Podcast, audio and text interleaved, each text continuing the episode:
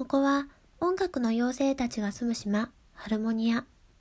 ハルモニアは音楽の祝福という魔法の力で誕生したが、今はその力が尽きかけている。魔法の力がすべて尽きると、島は海の底に沈んでしまう。島が危機に陥った時、それを救うのは人間の絆が呼ぶ音楽の奇跡。島の誕生の時と同じような音楽の祝福だと言われている。だが、長きにわたって人間の世界と交流を持たなかったため、言い伝えは次第に忘れられ、島の住民は外の人間に対して警戒心を抱くようになった。そんな中、ハルモニアの危機を救うために呼ばれた人間たちの中の一人の青年。この青年は現実世界、人間の世界では30代の音楽教師である。この青年は昔若い時に喉を壊してしまい、それ以降歌うことを諦めてしまっていた。ハルモニアでの生活は現実からすれば一夜の夢に過ぎない。つまり、ハルモニアでの生活は夢の中。よって、体も若くなり、歌うという力も、技術も取り戻すことができているのである。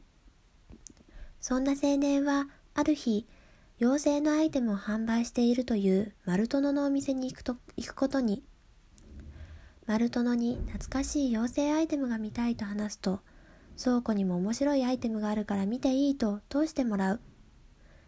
興味深いアイテムの数々を見ていると、うっかり小瓶を落としてしまう。辺り一面に煙が立ち込め、青年が驚いた声を出す。青年の視線の先には見知らぬ女の子が突如現れた。音と声に驚き、マルトノが青年のもとに駆け寄る。青年が小瓶を落としたことを伝えると、マルトノが小瓶の効果について説明してくれた。ハルモニアでも自分の音楽について悩む妖精は少なくない。行き詰まった最後の手段として使うのがこの薬。これを使うと自分の音楽は具現化する。という説明を受ける。つまり、この横たわる女の子は青年の音楽、なくしてしまったはずの歌声ということになる。どうやったら青年の中に戻るのか。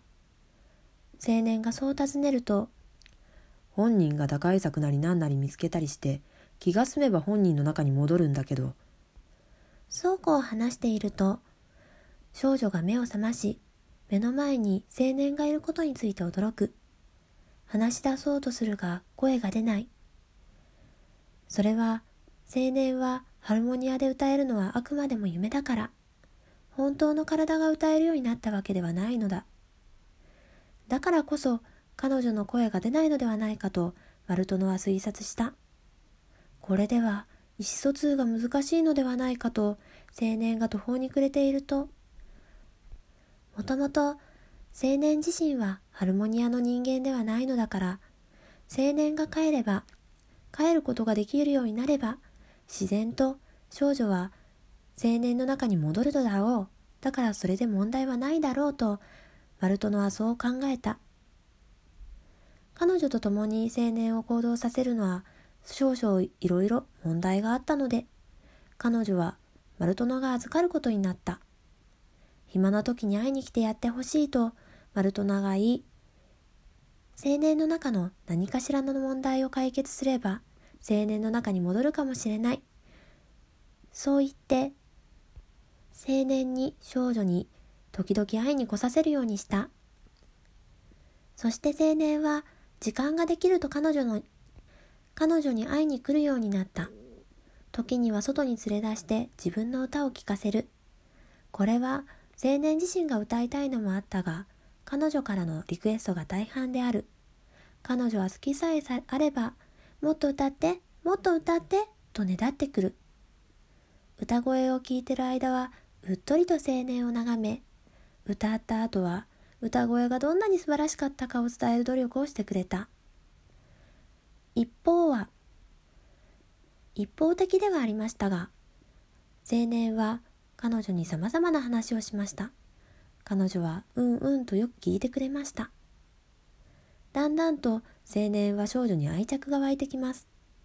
そして彼女が話せないのは自分のせいであることも実感することになりました。そしてなんだかんだハルモニアの危機を救った青年。最後のお祭りを楽しむためメンバーと解散をして真っ先に向かったのはマルトノの家。少女は倉庫でじっと青年のことを待っていました。青年は自分が元の世界に戻ることを告げます。だから最後の時を一緒に過ごしてほしいと少女に告げます。少女はうなずき、青年と町に出かけます。出先でやっぱり青年に歌ってくれとねだります。そして青年が歌う歌声に口パクで単語を重ねます。あなたのことが大好きです。あなたとまた一緒に歌いたいです。そこで青年は声の出ない彼女は自分のせいで声が出ないのだとそして自分の音楽を自分は音楽を本当に愛しているのだということを痛感します。そしてついに別れの時が訪れました。青年は彼女に必ず喉を治すことを誓います。絶対俺とお前の歌声を取り戻す。また俺と一緒に歌ってくれ。必ずまた歌えるようになるから信じて待っていてくれ。そう誓って青年は現実の世界に戻るのでした。